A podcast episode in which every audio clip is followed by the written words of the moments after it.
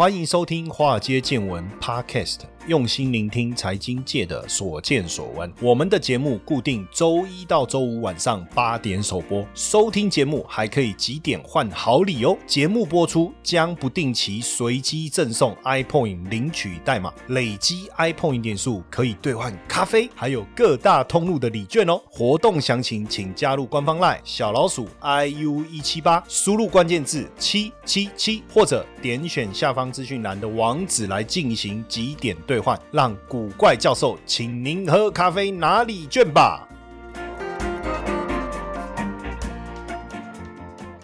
大家好，欢迎收听《华尔街见闻》Podcast，我是古怪教授谢承彦。最近呢，这个下午啊，都会下起大雨。哦，我只要一看到下大雨要出门，我就觉得非常非常的害怕，因为那个雨哦是大到你只要一跨到马路上哦，我不知道大家有没有这样的经验哦，裤子鞋子全部都湿掉，而且也导致了很多地方呢开始淹水哈。包括台北市的这个，我看台北市的永哎永和算新北市嘛哈，还有树林等等哦，包括高雄哦六龟都开始淹水。那可能有的人会觉得说，哎会不会是只有台湾这样？哦其实也没有，包括湖北，包括我看郑州那个水患的问题都非常非常的严重，甚至我看连印度啊，连喜马拉雅山都出现了洪水的一个问题哦。可是不止水的问题哈，也就是这种大雨、这种极端气候所造成的这种呃这种。气流所导致的这个雨患呢，哈，我们看到高温的问题，这个温室效应所带来的一个影响，哦，像你看最近这个夏天的气温啊，温度高达三十六度啊，而且统计过去十年呢，我们的平均气温已经上升了一点六度哦，而且现在三十六度以上啊，在台湾三十六度以上的这个温度啊，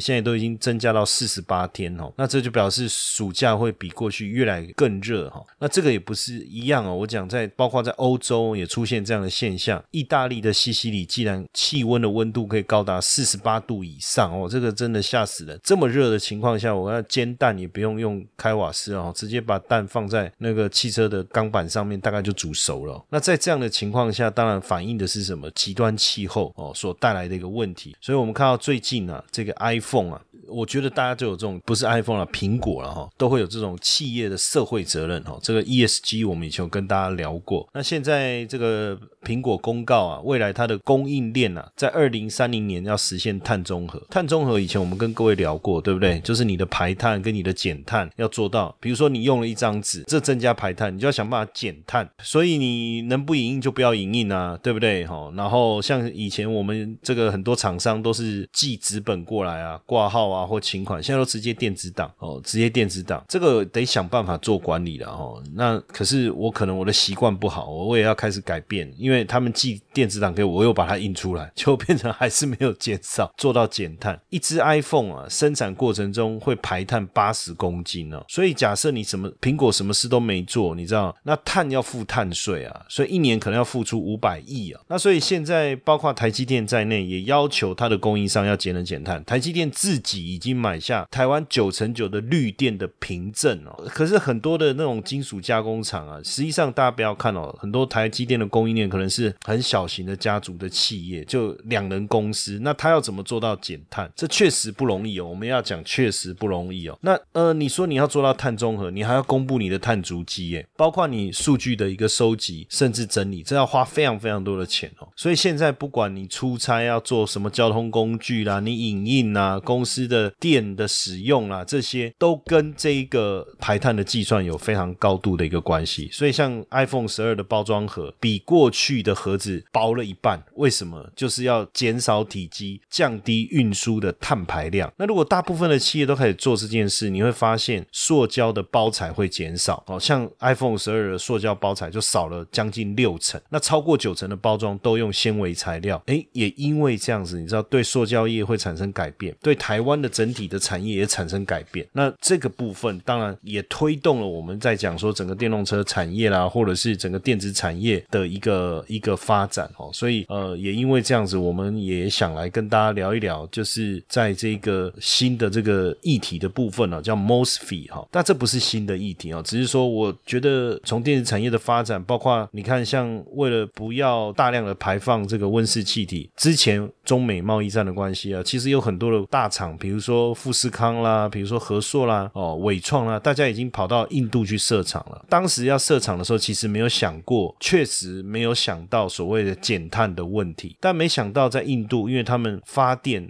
蓝煤就占了八成，是全球第三大温室气体的排放国，每一度电的碳排放是零点七公斤，所以你根本没有办法去改你的工厂啊。那所以如果你要减少碳排放，你可能要自己想办法盖这个绿能相关的发电哦，就太阳能发电。所以在这样的情况下，我们也去关注到整个 mosfet 这个产业，好像从一个鸡肋变抢手货。那只是不晓得说今天为什么我要谈这个 mosfet 这题目到底谁定的？没事定了一个 mosfet。我在准备资料跟读资料过程中，跟我们的这个团队在准备资料，我我我我都说，哎，奇怪，为什么要定这个题目？他说，老师，这题目你定的，看我定的啊，我为什么要自己找自己麻烦？我们是不是要定一个这么难的题目？我们不能定一个简单一点的吗？好，所以下次我在想，题目是不是定简单一点，不要自己找自己。麻烦哦，哎，不过跟各位讲，有时候我们要用正面的态度哦来面对。各种困难跟挑战，积极向上。你不要觉得说题目难，你就要就要回避嘛，对不对？那趁这个时候呢，坦白讲，我们自己也在学习当中，我们也帮各位来检视这个资料，来帮助大家。诶，这个也是一种互相的成长，对不对？哦，所以大家是不是应该在这个这个叫什么耳机？因为现在不是在电视或者荧幕的后面嘛，在这个广播私底下，是不是给我一点掌声，对不对？好，我现现在都没有开音效，不然我之前还开个音效，呜，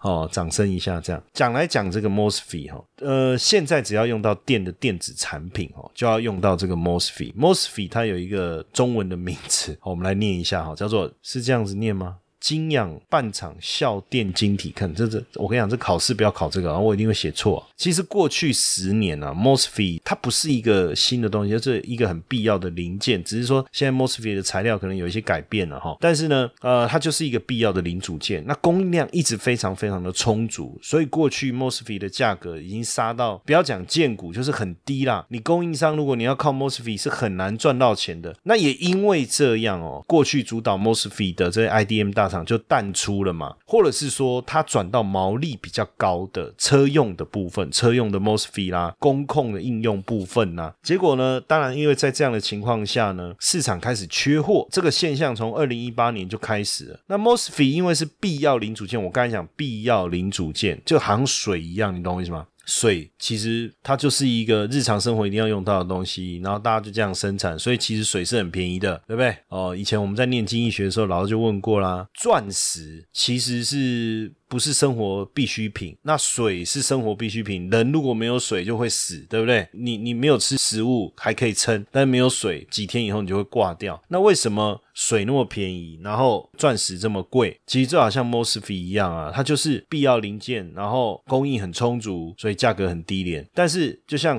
如果到了沙漠哦，你能够拿到的水变少了，哦哟，那能够供应的水源头也变少，水就变贵了。所以 mosfet 就是变这样子哦，就开始出现过去。去被视为鸡肋，对不对？那因为有缺货问题以后，哇，这个 mosfet 就开始上涨了哈。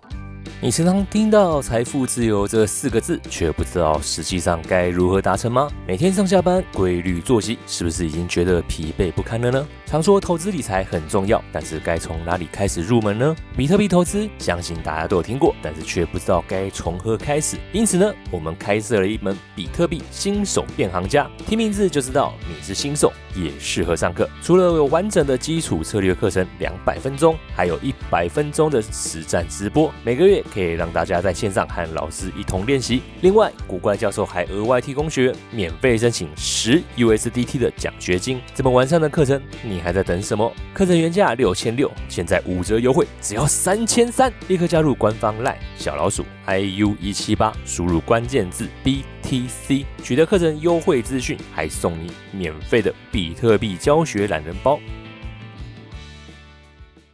现阶段呢，呃，mosfet 的应用在早期就是集中在三 C 产品，像电脑啊、手机等等。但是，呃，也因为没有什么利润哦，IDM 这个厂开始退出。像瑞萨就在二零一五年就已经宣布退出三 C 应用的 mosfet 的一个市场。但是呢，这几年出现了一些转变，出现了一些新的应用哦，就好像水一样，刚开始呢就是水，到后来有气泡水，有没有？能量水就产生了一些应用。同样是水哦，一瓶矿泉水可能是卖十块钱哦，可是气泡水就卖二十块，或是二十五块，甚至我看还有卖到三十五块的。还有什么碱性离子水，那不得了，也是水啊，到底有什么差别？它可以卖到更贵的一个价格。所以像电动车先进驾驶的辅助系统，因为要用到用到更多的 MOSFET，而且呢，像这个物联网、云端运算也要用到很多的 MOSFET，自然而然，那 IDM 厂它没有办法扩增嘛？它之前我刚才讲，它已经转变，然后又把毛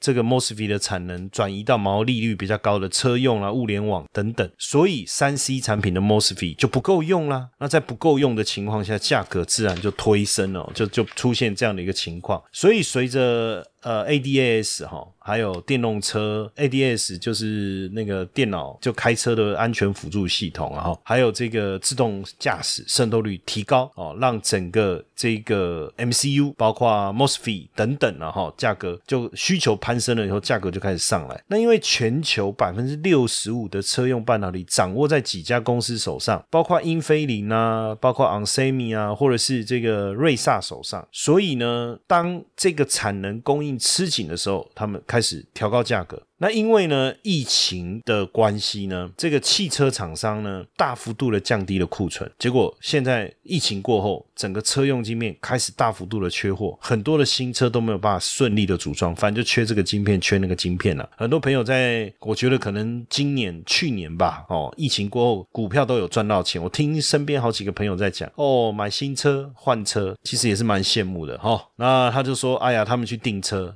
车子都至少要等三个月或者是半年哦，甚至你可能三个月到了，他还跟你讲，哎，你有选配的几个功能，如果你不要，你可以早一点拿到车。那为什么那个选配的功能它可以多赚呢？那为什么啊？他会问你要不要？其实不要可以拿到车，他赶快交车嘛，对不对？啊，就是缺晶片嘛，哦，所以如果你不排斥哦，那你可以早一点拿到车。所以很明显的看到这个晶片的缺乏哈。那金属氧化物半导体场效电晶体就是。MOSFET 哦，在整个功率半导体的比重呢是超过五成哦，超过五成。那这个功率半导体呢，其实它的作用是什么哈？就是电子装置当中，我每次要讲这个的时候，我自己都觉得蛮心虚的，因为我不是学电的，我又不是学工的，然后我再跟他讲这个哦，电子的东西哈。当然，我我我我能够分享的也是比较粗浅的哈。就我们做股市投资的角度来看呢，其实这些东西我们我知道即可，应用端。知道即可，那到底它的成长状态什么如何？知道即可。那有什么样的股票会是是做这一个领域的？那如果说这个领域的发展真的不错哦，是真的真的很不错的话，那相关的概念股会涨，那我们了解就可以了哈。其实这是我设定这个题目要跟大家分享的原因呢，倒不是真的要来深入的科普了哈。因为如果真的深入科普，我不晓得大家听了会不会就觉得无聊？因为了解到这么细要干嘛？对不对哈？但是我们还是得知道啦，就是基本的观念，因为这个功率半导体是电子装置当中电能转换电路控制的核心，它要改变的是什么？电子装置当中的电压跟频率，直流电、交流电的转换，大概这样就大概理解哦哦，所以它好像扮演蛮重要的角色，哈，不可或缺的角色，但是好像又是一个不是那么样的怎么讲高阶的一个产品，好像是这样，是不是？理解上来是这样，对不对？那当然，功率半导体。分成功率离散元件，还有功率机体电路。那功率离散元件就是 MOSFET，还有一个是非常重要叫 IGBT 啦，哦，IGBT 二极体大家应该也有听过，大概就这三个。那 MOSFET 呢，当然就是用在发电设备所产生电压跟频率啊，它杂乱不一样的电流，然后就透过一系列的转换哦，让特定的电能参数的电流供应各种终端电子设备。简单来讲，让电流变得稳定了，哦。那全球功率半导体市场中用在工业控制的比重其实是比较高的，再来才是汽车跟通讯，消费性电子在比重是反而相对低一点哦。那因为这几年呢，功率半导体的应用呢，从工业的控制，然后和消费性电子一一路的拓展，像我们刚才讲的新能源，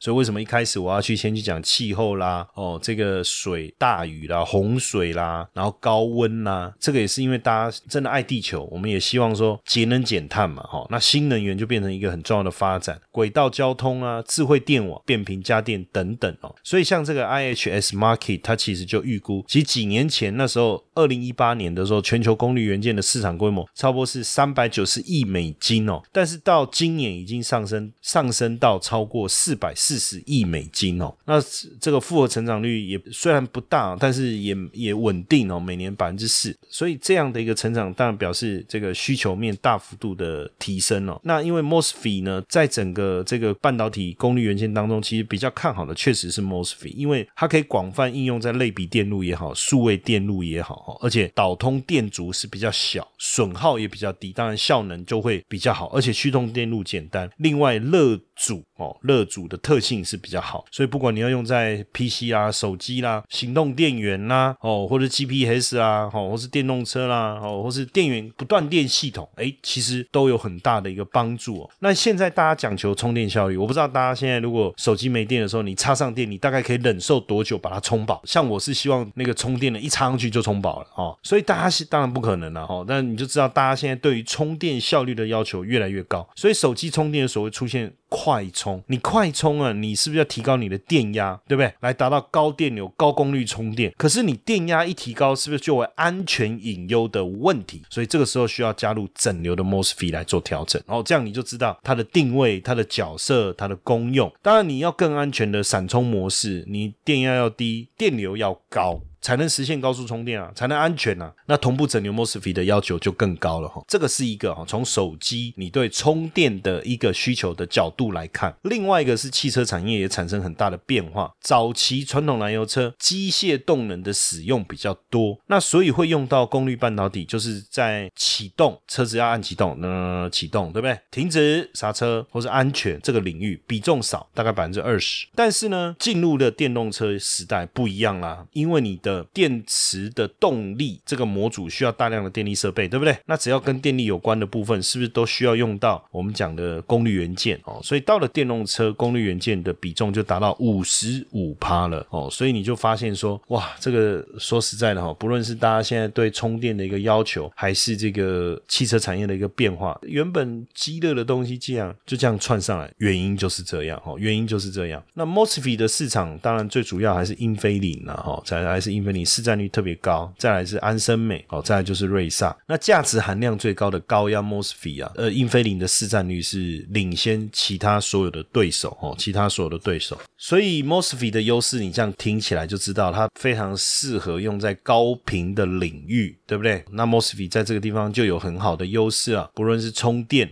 行动装置等等啊，哈，等等。那当然，其实这样看起来，大家如果知道整个需求的一个转变，那其实。就增加产量就好啦，也没什么困难的啊。可是问题来啦，就是有很多的大厂，它可能设在马来西亚，马来西亚疫情的关系算是封国，对不对？那也因此导致了这个产品的供应有限。那也在这样的情况下，变成势必要涨价了哈，势必要涨价。其实过去不是没有涨价过哦，二零一八年那时候就涨价过一次了哈。那这一次的涨价有没有什么不同？因为又缺货了嘛，又开始涨价了。二零一八年那一次缺货的涨价潮，就是因为当时 IDM 大厂像英飞凌啊这些，他们反正就是我刚才讲过了嘛，他就是看上了电动车市场，所以他转往这种比较高功率的，然后高压的，然后毛利比较好的。哦，那当然，自然而然比较中低压的哦，比较中低阶的，那它的量就不够了哈。那所以也导致了 MOSFET 的价格就涨了十到十五帕。那这一次呢，原因跟上次不一样，对不对？这一次不同的地方是啊，疫情的问题啊，然后供应链就出现吃紧了，加上八寸晶圆代工厂到封测交货期整个拉长，所以在产能吃紧的情况下，自然而然势必要转嫁这个成本，所以自然而然就涨价了。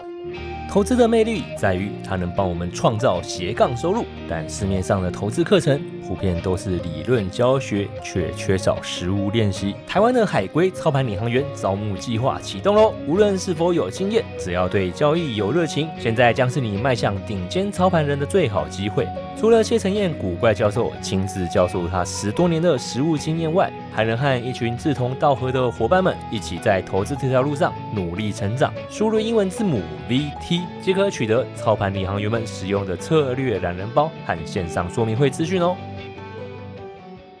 像这个大中股票代号是六四三五的大中，过去毛利率十七到十八趴，直接就跳到二十趴，就是就是这个概念。然后捷力哦，五二九九的捷力，那毛利过去三十几趴，哎，也是也同步增加，这都是这个市场需求所带来的一个效应哦。那就整个中长期的产业趋势来看哦。功率元件最应该关心的发展重点是哪一个区块？电动车哦，没有错，确实是电动车。现在有很多的电子元件哦，过去我们可能都不是那么在意，或是过去我们并也也容易忽略的哦，像 mosfet 就是一个嘛。那实际上都是因为电动车产业的一个带动，是甚至像我们之前在讲这个晶圆代工的制程的时候啊，坦白讲哦，就是以高阶制程为主。为什么谈高阶制程？原因很简单啊，你高阶制程的晶圆晶圆就是供应给晶片，就是供供应给这个，比如说苹果啦、三星啊这些高智慧型手机要应用嘛。但是实际上，你电动车用的这些电子元件变多了，用到的晶片也变多了，但是不一定要用到这么高阶的制程，什么五纳米啊、三纳米啊，不要讲五纳米啊，比如说七纳米好了。所以反而成熟制程在这个地方就吃香啦。所以你看，像为什么联电的毛利率就可以突然攀升？因为它的业绩大幅度的成长，产能利用率非常非常的好哦。什么叫产能利用率？就是我的生产线。可以做一百个产品，那我到底生产了几个产品？如果我生产九十个，产能利用率就是百分之九十。那如果有有没有可能产能利用率拉高到一百帕以上？确实是有可能的哦。所以产能利率产能利用率越高，我整体营运的这个这个毛利呢，哦，包括我的营运呢，效益就会更好。所以电动车确实带动了相关电子元件的一个需求的一个成长哦。那当然，我刚才讲到，其实就是 mosfet 当然是非常热门。那实际上材料非常重要，所以我们才讲过去才讲也跟。大家分享过第三代半导体，对不对？就 SiC 这个碳化系。那碳化系的材料呢，耐高温、高耐压、高频哦，那比细呢更薄、更轻、更小巧。所以呢，现在这个大厂也都开始往这个 SiC 的 mosfet 的应用来发展哦，应用来发展。那从五 G 呢产业的发展来看，你看它比四 G 快二十倍，所以你五 G 的硬体就更需要能够处理更高功率、更好散热的性能的这些电子元件，对不对？哦，你设备不会很快的就过热。我都记得刚开始。我在使用这个这个智慧型手机的时候，大家不知道记不记得之前那个是三星的手机吧？是什么型号我忘了，它不是爆炸吗？还记得吗？哈，还不能被就是那那个时候的手机还不能带到这个飞机上哈，基本上就是散热的问题，你电池过热，你散热的问题你没有办法很好的解决，就会有问题啊。所以大家才想办法不断的去找到更好的一个散热啦，然后效率又好的这个材料哦。所以 SiC 的 mosfet 其实非常好，因为 SiC 可以处理。更严苛的条件哦，尤其是现在不论是云计算啊、人工智慧啦这些啊，对于晶片的一个运转哦，这个运作的一个效能的一个要求，往往会导致电子产品那很快速的那个温度就会提高。那 SiC mosfet 在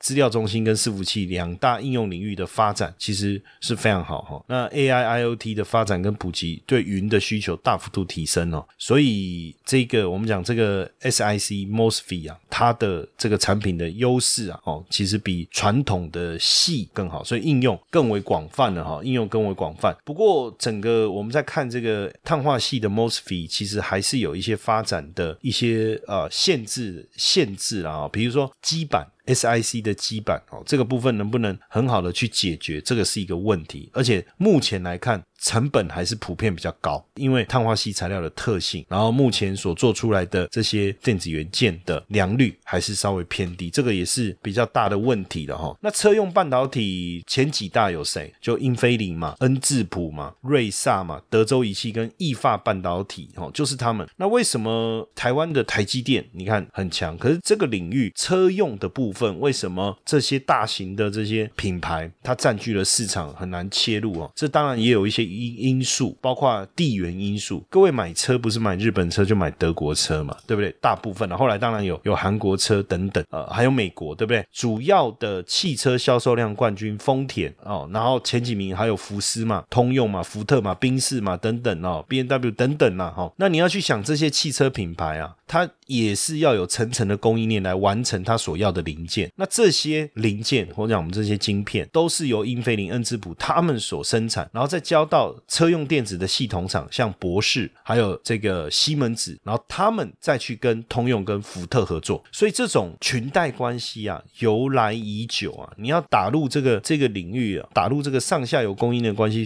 非常非常不容易。而且车用电子的认证啊，非常的复杂而且漫长，你要拿到认证的时间非常久。多少新进的厂商啊，你能够撑这么长的一个时间？那而且一旦拿到认证就没有问题啦，对不对？所以对台厂来讲，当然我们 IC 设计很强，我们晶圆代工很强，但是似乎像在 MOSFET 这一块哈，就整体来看，我发现就是这个规模啊都比较小。比如说我们比较知道的，像富鼎啊，哈，股本还不到十亿耶，哦，茂达、尼克森、捷力、大中等等，哎，股本都不到十亿耶，哦，都是比较小的公司啊，哈。那当然，这个 IC 设计把设计好的 MOSFET 交给晶圆代工，晶圆代工再去做做好以后交给这些车厂，哈。所以为什么之前你看缺晶片，然后这些德国大厂要来台湾要晶片，其实还是这个原因哦。那 MOSFET 的应用其实越来越广泛哦，越来越广泛。我刚才讲到的五 G 的设备啦、游戏机啊、伺服器等等，尤其是车用晶片，尤其是车用晶片，还有包括快充的应用啊。那尤其是在这个电动车市场，所以把整个这个 MOSFET 产业确确实把它带起来了。